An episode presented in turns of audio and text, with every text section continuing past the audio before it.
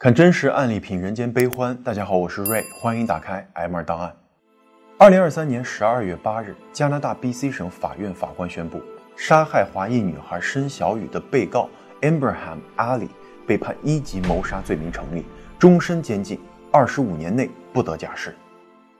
这算得上是一个令人欣慰的结果了。毕竟这场长达六个半月马拉松般的庭审终于画上了句号。然而呢，这又是一个迟来的判决。受害者的家人和等待正义的人们足足盼望了六年之久啊！申小雨要是活到现在，已经是一个快要二十岁的大姑娘了。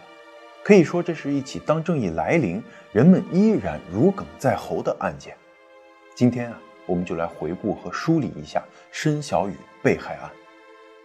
这次庭审呢，法院下达了媒体报道的禁令，不得对外公开庭审的过程和细节。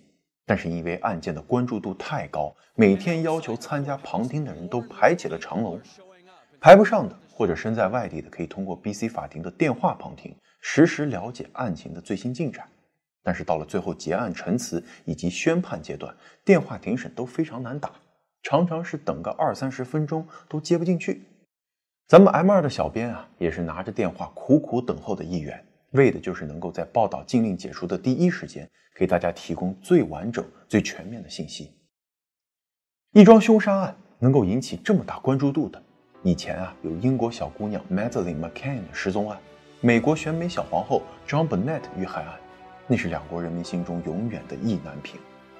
而提到申小雨这个名字，是全加拿大，尤其是所有华裔扎在心中的那根刺，拔还是不拔？都是痛彻心扉，而与前两个悬案的情况不同，申小雨案五年前凶手已经被捉拿归案，而且铁证如山，但是却给拖到现在，中间还牵扯到了一起关键证人的离世，这么一个案中案。法庭外啊，局面也是剑拔弩张，华裔社区联合起来举行了街头的游行抗议，期间还有不少其他族裔的也加入其中。矛头直接指向了加拿大的移民政策。很多人认为啊，与凶手一起站到被告席的，还应该算上加拿大总理特鲁多。正是因为他强推的这个宽松难民的接收政策，才酿成了这个悲剧。咱们开始正题啊，事情呢要从发生在二零一七年晚间的一起失踪案说起。七月十八日晚上十一点刚过。位于加拿大 BC 省 Burnaby 市的警察局，一位母亲报案，说自己刚刚结束一天的工作回家，发现十三岁的女儿申小雨不知所踪，打电话呢也是关机。开始啊，警方并没重视，这个年纪的孩子跟朋友出去玩，手机没电或者是故意关机都有可能。玩累了，零钱花完了就会自行回家了。可是女孩的母亲很焦急啊，说女儿从来都会在晚上八点之前回家。在他的一再央求下呢，警察调出了女孩手机的 GPS，发现最后一次信号出现在 Burnaby 中央公园，大约呢是一个小时之前。而这个公园啊，离他家不远，也是本地青少年夜间聚会开趴的首选。于是警察就更加肯定了先前的判断。不安的母亲坚持要警察陪着自己去公园找人，两名警察无奈地跟着他一起前往信号发出的位置。此时啊，已经是接近午夜。三个人打着手电筒来回走了几遍，都没看见人影。警察让母亲啊先回家等消息吧。隔了不到一个小时，一位在公园东南区例行巡逻的警员，在一条小路附近啊发现了粉色猫头鹰形状的卡通钱包以及一个关机的手机。一米开外掉落着一张白色的纸片，拿起来一看，是一张学生证，上面显示的名字是 Marisa 申。于是啊，他第一时间向警局通报了此事。接线员把申这个姓氏输入电脑，马上就跳出了两个多小时前申小雨母亲的报案记录。直到这个时候啊，这起失踪案才真正引起了警方的注意。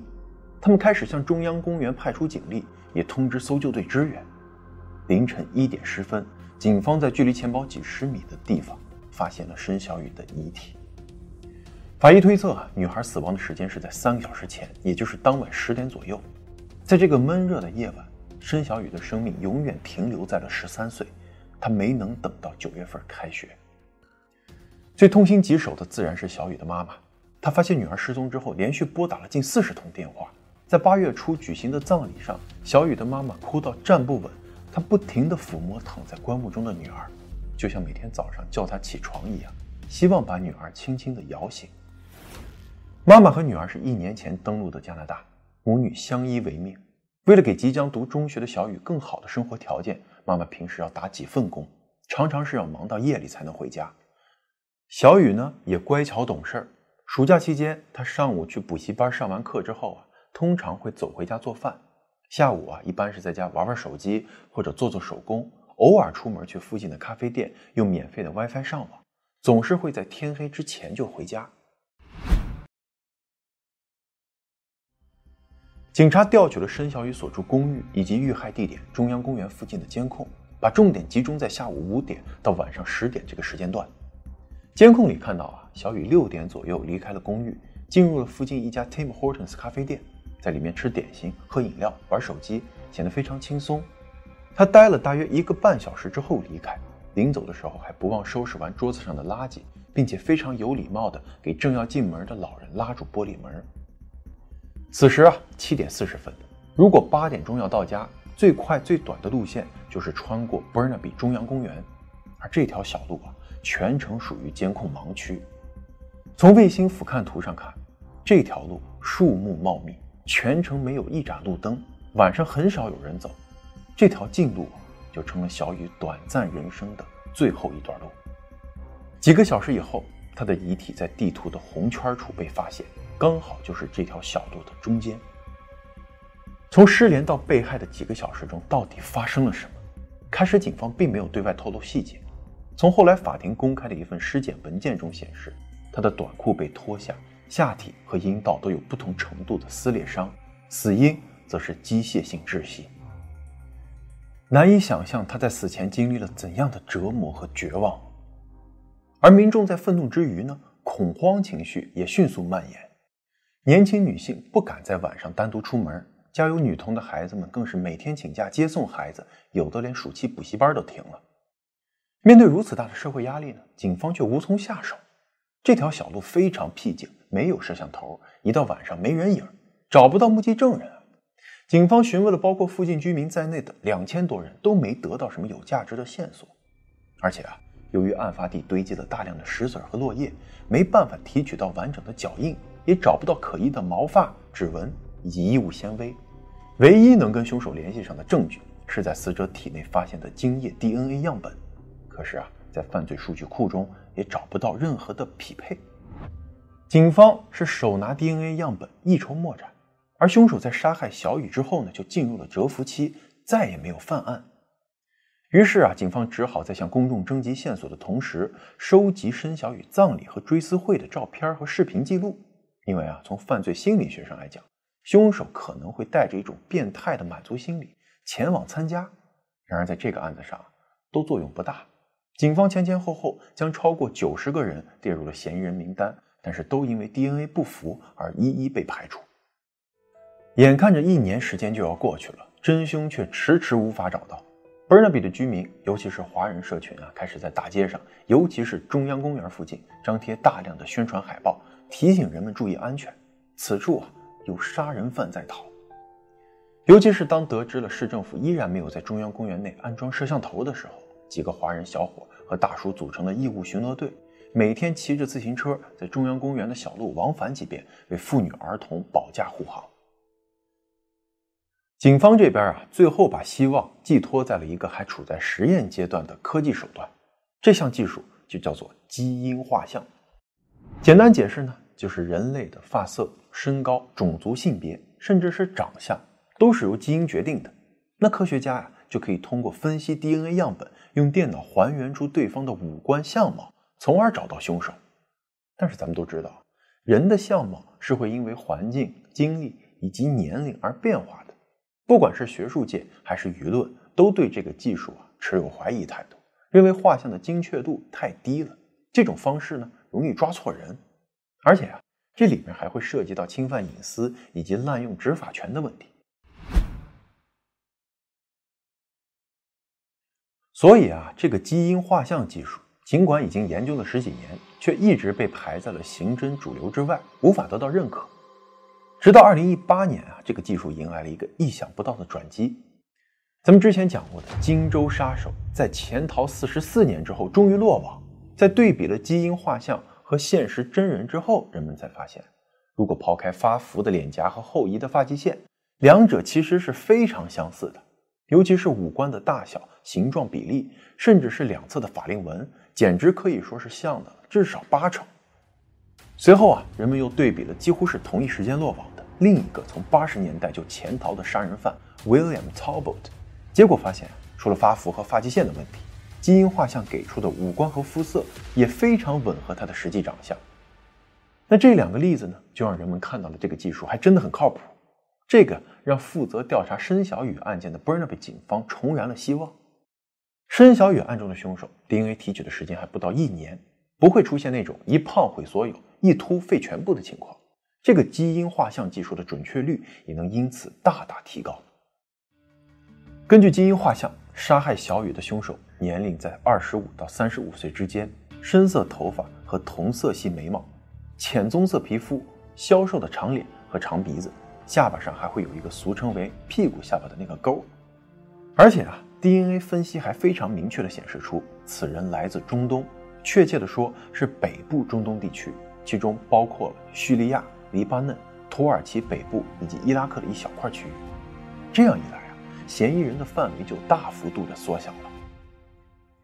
为了避免惹上种族歧视的麻烦，警方并没有对外公开嫌疑人的基因画像，而是小范围的呀传给了当地的一些中东裔的社区和社团，一面征集线索，一面鼓励这些社区中和嫌疑人长相相似的青年男子自愿提供 DNA 样本，帮助破案的同时呢，也能自证清白。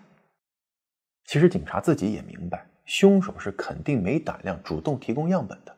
不过这一网撒下去啊，如果能运气好。捞着一两个他的直系亲属，也算是不虚此行。结果这个宝啊，还真让他们给押中了。二零一八年八月，负责检测的实验室传来消息，从三百多个自愿提供的样本中，还真有一个亲属匹配。不过不是直系啊，而是一个三代内的旁亲。听到这个消息，警察既兴奋又有点失望。要知道，中东裔是出了名的大家庭啊，动不动就是二十多个堂兄，四十来号表弟。要是一个一个查下去，天知道会不会找到猴年马月。但是很快啊，另一个消息传来了，让警察们再次振奋。调查显示呢，这个提供匹配样本的男孩家里啊，只有一名男性成员符合基因画像的全部条件。原来啊，这家人是一年多前才刚从叙利亚来到加拿大的难民，还没来得及开枝散叶，所以啊，给警方节省了大量的时间和人力。这个独苗嫌疑人。名叫 Abraham Ali，咱们就简称他为阿里。二十八岁，单身未婚，正在一家建筑公司当外墙装修工。之前没有任何犯罪记录，而他一年前呢租下的公寓，距离小雨遇害的中央公园只有不到七百米的距离。警方没费多大功夫，就从他丢弃的生活垃圾中提取了 DNA 样本，经过分析，跟小雨体内发现的完全相符。有了这样的铁证在手。警察第一时间就将他从工地上带走，并且提出了一级谋杀的指控。时隔一年零两个月，真凶终于抓到了。但是人们没想到的是，一场长达五年的诉讼噩梦才刚刚拉开序幕。首先啊，尽管主流媒体极力淡化这个凶手的难民背景，但还是掀起了舆论的轩然大波。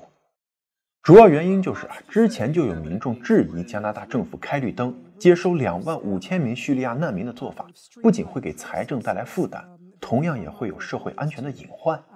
而当时呢，加拿大总理特鲁多可是拍着胸脯保证说，绝对可以保证加拿大人的安全。为了表明自己所言非虚，特鲁多政府还对外公布了难民的接收条件，表示会主要以家庭为单位，妇女儿童优先，让男人们继续在叙利亚保家卫国。可是这个阿里才二十八岁，正是年富力强的时候，又未婚未育，他是怎么来到加拿大的呢？于是啊，媒体紧跟着挖了下去，结果挖出来了一个农夫与蛇的故事。原来啊，这个阿里是通过一个叫私人资助的形式来到加拿大的，跟政府性质的难民接收有很大的区别。这个区别。就在于，只要是担保私人团体或者个人承诺支付一切的费用，包括住宿、安家、医疗、饮食等基本生活所需，那么被资助的一方同样可以通过难民快速审批通道来到加拿大，而且不需要符合性别、年龄以及家庭背景等等要求。不过，这个看似拿钱就能办事的方式，其实难度也不低。就拿一个普通的四口之家来说吧，需要的担保金额每年从八万到十万加币不等。根据他们落地加拿大城市的房价高低，有的还会更高。而这个担保期限，至少要一年起，最长可达三年。尽管需要的费用如此之高，但是架不住加拿大人天生善良、爱心爆棚啊。根据加拿大 CBC 电视台公布的信息啊，温哥华一个 St. Andrews Wesley United 教会以及一个叫做伯恩岛的小岛居民团体一起联合赞助担保了叙利亚难民一家六口。之所以挑中这一家呢，主要原因是因为他家有一个亲戚就住在这个伯恩岛上，而且是那家教会的成员。在叙利亚战火爆发之后啊，他觉得如果通过政府的难民计划把那么一大家子人弄来加拿大，时间长，竞争大。所以啊，还不如私人渠道来的有把握。只能说这个亲戚啊是拉赞助的一把好手。没多久啊，一篇叙利亚一家老小在战火中流离失所的悲惨故事就登上了伯恩岛当地报纸的头版头条。再配上被炮火夷为平地的叙利亚照片，不仅赚取了当地居民的同情，捐款也如同雪片般飞来。教会那边呢，更是随着牧师的一句“教友的家人就是我们的家人，捐钱给他们就是捐献给上帝”，人们纷纷啊是慷慨解囊。两边加一块，在短时间内就筹集了六十五万加元的善款，还在小岛上给他们找好了房子，添置了家具，租了车子，给孩子们注册了学校和幼儿园，就连机场接送这样的小事都给想到了。由于捐款太踊跃，到后来一算。担保这一家六口还多出了五万块。那个亲戚脑袋一拍，哎，他家还有个单身的兄弟，咱再添点，把他也给捎上。而这个被包吃包住包机票还送绿卡大礼包从天而降砸中的兄弟，就是杀害申小雨的凶手阿里。二零一七年三月二日，这一行七口来到了加拿大，迎接他们的不仅有亲戚一家，还有教会和小岛居民代表。他们在温哥华机场合影留念的照片，第二天就登上了当地报纸，作为感动加拿大的典型进行了报道。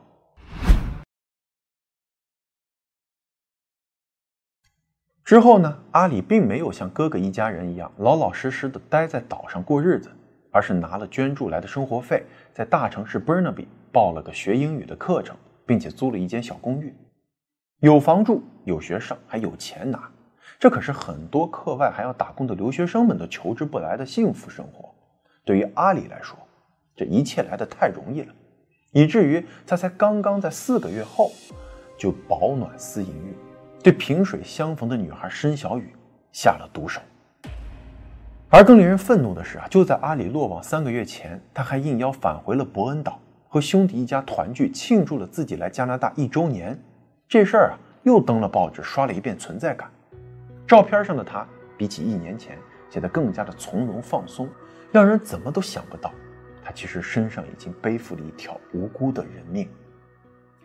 这个感动加拿大的杀人犯的故事啊，一经公开，很快就引发了一波讨论的狂潮啊！人们把矛头指向了加拿大总理特鲁多，你可是拍着胸脯保证接收大批难民不会对社会安全构成威胁的，现在你又怎么说呢？面对各方的质疑和追问。特鲁多在麦考林杂志的专访时正式回应，而他是怎么说的呢？One is asking what you have to say about the the arrest in British Columbia of Ibrahim Ali, who is a Syrian refugee, following the murder of a teenage girl named Marissa Shen. Uh, obviously, it, it's uh, uh, devastating news for, for her family, for her friends. It's a terrible tragedy. Anytime uh, someone is murdered, it's a, it's a terrible thing. Uh, I trust our justice system. I trust uh, our system to, uh, to you know, go through its processes to both um, apply consequences to this and uh, to make sure that we're, we're thinking about how we continue to keep people safe. 只能说啊，这番话讲的是冠冕堂皇， 让人挑不出毛病，但就是感觉什么都说了，却什么都没说。而最让人诟病的是，他在这短短一分多钟的讲话中，几次嘴角上扬，露出了一种想笑，但是又忍住这么一个神情，怎么看都觉得别扭。于是啊，多家媒体以特鲁多首次回应难民杀害华裔女童，竟多次笑出声为题进行了报道，又一次引起了民众的口诛笔伐。不过，也有人提出啊，特鲁多在六十多分钟的访谈中，全程都是这么一种似笑非笑、皮笑肉不笑的表情，而且脸啊也明显的往一边歪斜，感觉更像是肉毒素打多了，跟小雨案本身无关，谈不上歧视华裔。于是啊，特鲁多到底笑了没？又很快成为了热搜的新词条，支持他和反对他的人呢，又在网上吵成了一团。有一说一啊，就算是特鲁多真的表情管理翻车，但是在面对这个问题所流露出的冷漠和打官腔上，也是毋庸置疑的。就差没把“不是我政府计划收过来的人，与我无关”写在脸上了。那么，特鲁多所说的值得信赖的法律体系是如何处理这个案件的呢？首先啊。阿里拒绝了检方提出的二级谋杀认罪协议，坚持进行无罪辩护。为此啊，他前后炒掉了五个律师，非要找个头铁的，能给他变成当庭释放的。因为阿里根本没钱请律师，给他安排的全部都是法律援助的免费律师。而说是免费，这只是针对阿里而言，人家律师本身是要收费的，这些费用全部是由政府买单，归根结底还是纳税人的钱啊。最后敲定的这个 Kevin McCullough 律师呢，有三十年的从业经验，专攻性侵、谋杀等恶性案件。根据供职的律师事务所提供的信息啊，他的收费是每小时三百加币起跳，上庭还会更高。那每换一轮律师，都需要重新阅读所有的案件卷宗，再收一次费不说，还会以律师对案情不了解、没有准备好为名推迟开庭。可想而知啊，单是在律师费这一项上。在阿里身上花掉的钱就已经是天价了。相比有钱就能请的律师，阿里所需要的翻译啊，更是有价无市。因为他自称不仅不会英语、法语，甚至不会用叙利亚的官方语言阿拉伯语，唯一能说的呢是非常小众的叫库尔德语，而且还只能听和说，不能读写。天知道阿里这个准九零后是如何在现代社会做到大字不识的。全加拿大有翻译证书的库尔德语翻译那是非常少，他们的收费呢更是非常的高。由于语言不通，每次律师和阿里交流案情都必须要有翻译在场，这就意味着你还要等翻译有时间才行。翻译不能按时参加庭审或者听证会，庭审就会往后推迟。那对于律师和翻译来说，反正是按小时收费，时间拖得越长，赚的越多呗。而对于阿里积压的时间，可以用一点五倍换算抵消掉之后的正式刑期，也就是说，从他二零一八年被捕到二零二三年开庭，这五年相当于七年半，可谓这个牢啊做到算赚到。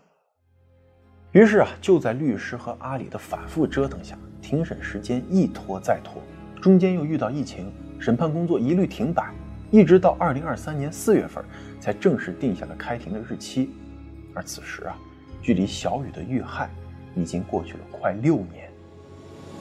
在这期间呢，一张纪念申小雨的长椅被安放在了他最后去过的中央公园内，上面刻着一句“情悠悠，思悠悠，来世再牵手”，满怀着申小雨母亲对女儿的怀念，让人看了不禁眼眶湿润。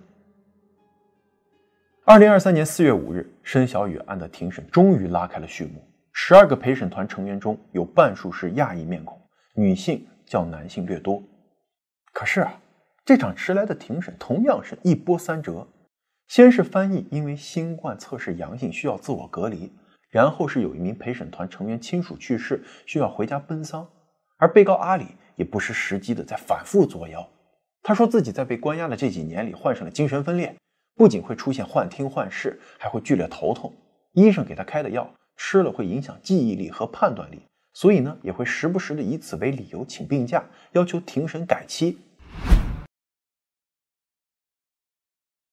就这么磕磕碰碰、断断续续的审了五个多月，法庭外突然传来噩耗：负责此案的控方专家证人，五十五岁的女法医 Tracy Pickett 被发现死在了 Southland 地区一处树林中，距离小雨被害的中央公园大约三十公里。警方在经过调查之后呢，认为 Tracy 医生是死于自杀，理由呢是他之前就一直在和抑郁症做斗争，而小雨案的出庭作证啊，把他拉回到了那段黑暗的回忆中，不堪重负，所以选择了自我了结。不过啊，警方的这个结论也是具有争议的。比如 Tracy 医生的亲朋好友都表示，他一直在积极的寻求抑郁症的治疗，情况已经有了好转。而且呢，作为曾经的 BC 省妇女医院性侵犯中心主任以及法医学会主席，申小雨不是他参与尸检的第一个奸杀案的受害人，也不是最后一个。他不太可能是因为这个受到刺激而轻生。最重要的是，他在死亡的前一天都依然出庭作证，被害人沉冤未雪。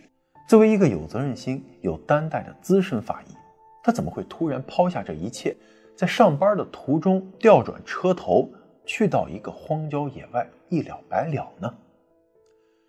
尽管有这么多的疑点，警方最后依然以自杀结案。而被告阿里的辩护律师则不失时机地向法庭要求解散陪审团，改期重审，理由是重要证人死亡。不过这次他没得逞，在反复权衡之后。法官决定庭审继续进行，只是把 Tracy 法医之前作证的部分从记录中删除。那记录可以删除，可是陪审团的记忆是无法删除的。这起离奇的案中案的发生，反而激起了他们心中朴素的正义感，而法庭的风向也渐渐的开始向不利于被告的一方倾斜。可能是看到形势越来越不利，这个被告律师啊开始破罐子破摔，他采取了一种最败好感。也是最无耻的辩护方式，那就是向死者身上泼脏水。反正死去的小雨也不可能站出来为自己说话了。于是啊，这个律师表示，申小雨是一个问题少女，处于叛逆期，和母亲的关系恶化，她不愿意回家，常常一个人在城市中各种游荡，还曾经在公园的长椅上过夜。小雨的钱包里头没有钱，说明，她平时就手头拮据，没零花钱呀。并且这个律师还暗示说，他可能通过援交来挣钱，说他可能是看被告年轻英俊，所以自愿的跟他发生了关系。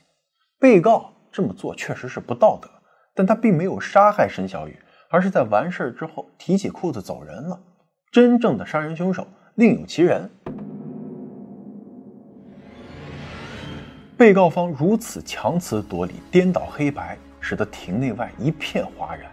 不仅上百名华人自发地走向街头抗议庭审中出现的不公和对死者的侮辱，更有很多人在网上指责这位律师毫无职业道德，为了赢得官司而践踏底线，甚至还有人做出了更加过激的举动。这是后话，我们之后会细说。面对对手的无赖行径啊，控方检察官也是见招拆招。他表示，辩方律师对申小雨家庭不睦的说法根本就是断章取义。这个年纪的孩子时不时的跟朋友抱怨一下父母的严格管教非常正常，但不代表他们并不关心对方。小雨母亲在发现女儿失踪后拨打的四十多个电话，这就是明证。而他的父亲和哥哥这次更是专门从中国赶来参加庭审，一遍一遍重温着失去小雨的痛苦回忆，雷打不动的每天旁听，互相支持。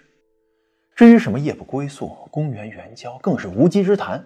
如果小雨不是想要在八点以前赶回家，很可能不会朝公园的那条小路，也就不会遭到阿里的毒手了。如果按照辩方律师的说法，阿里在侵犯了小雨之后离开，然后又来了一波杀人狂，刚好又发现了草丛中衣衫不整的女孩，将其杀死，这个概率大家想想看，能有多高？最后啊，控方律师要求陪审团屏住呼吸两分钟。亲身体验一下，在无法呼吸的情况下，这个时间是多么漫长。这就是阿里捂住小雨的口鼻，直至他死亡的时间。而他从一开始就没有想要留活口。这个呀，才是这个案件中最可怕的一点。当阿里在公园看到匆忙回家的小雨的那一刻，女孩就已经难逃一死。面对控方的降维打击，辩方还在进行最后的垂死挣扎。在陪审团已经讨论出结果，马上就要当庭宣读的前一刻，辩方律师突然向法庭提出自己遭到了死亡威胁，并且给出了一封放到他家邮箱的恐吓信，里面说他会死得很难看，他的家人也会死得很惨。而这封信不管是行文还是语法，都非常像我们所熟知的那种中式英文，所以啊，律师觉得可能是申小雨一家的支持者干的。随后啊，律师以外界舆论干预陪审团、影响公正性为理由，要求法庭立即取消这次庭审，陪审团结论作废，改日再重新审理。法官啊，当场就驳回了他这个无理请求。一码归一码，你被威胁了人身安全，出门左拐报警去，让警察给你调查。阿里的这个案子现在结果已经是箭在弦上，怎么可能说作废就作废？那我们之前半年的时间白审了。于是啊，阿里最终被陪审团裁定一级谋杀罪名成立，终身监禁，二十五年内不得提出假释。然而啊，就在我们准备录制这期节目前夕，又传来了一个惊人的消息：警方突然宣布叫停了针对阿里的量刑宣判，以危害法庭安全为理由，当场逮捕了一名前来旁听的男子，并且从他身上搜出了一支已经上膛的手枪。尽管警方并没有公开他的具体身份，只说是一位跟本案死者关系密切的人，但是根据在场的其他目击者证实，那位中年男子。正是申小雨的父亲。他冒险持枪进入法庭的动机不明，但是目前看来，很大可能是冲着被告或者被告的律师而来。既然加拿大没有死刑，那么小雨的爸爸就要用自己的方式对阿里当场执行死刑，给死去的女儿报仇雪恨。这样的冲动啊，也给本案最后增添了一些变数。被告方律师再次以自己的生命受到威胁为理由，要求庭审结果作废重审。并且在同一时间提出了上诉。个人认为啊，在一个愤怒而绝望的父亲面前，你老老实实认罪伏法，也许才是更安全的选择。否则啊，我们之前一个案子中讲到的那位当庭开枪杀死凶手的母亲，就会是前车之鉴。还记得总理特鲁多是怎么说这个案子的吗？相信我们的法律体系会给大家一个满意的结果。我觉得呀，后面应该再加上一句。如果法律体系不能做到，那么自然会有人用别的方法来让凶手付出应有的代价。感谢收看《M 二档案》，咱们呢，下期再见。